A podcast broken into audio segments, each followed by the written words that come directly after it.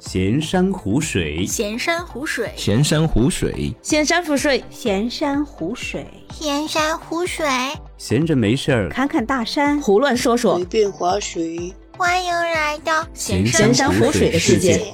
闲山湖水，分享你的爱好和故事哦。欢迎收听播客广播剧《电梯风云》。喂，谁在按门铃？阿福哥，啊我二六头，开个铁门。爸爸是谁呀？啊，是我们小区的物业经理，爸爸的兄弟阿老根叔叔。哎，兄弟，什么风把你给吹来了？兄弟啊，按照上海指导意见，为方便居民进出，我们小区六楼老公房要加装电梯啦。现在来询问大家的建议。那拿好，这个是宣传单。嗯，我看看，哎，对我们居民的好处是什么？这个的好处有很多的。一，如果你家里有老年人的，上下楼梯比较方便；二，你家的房子啊，还会更加的有升值的空间。好了，先不和你说了，我要去下一家发单子啦。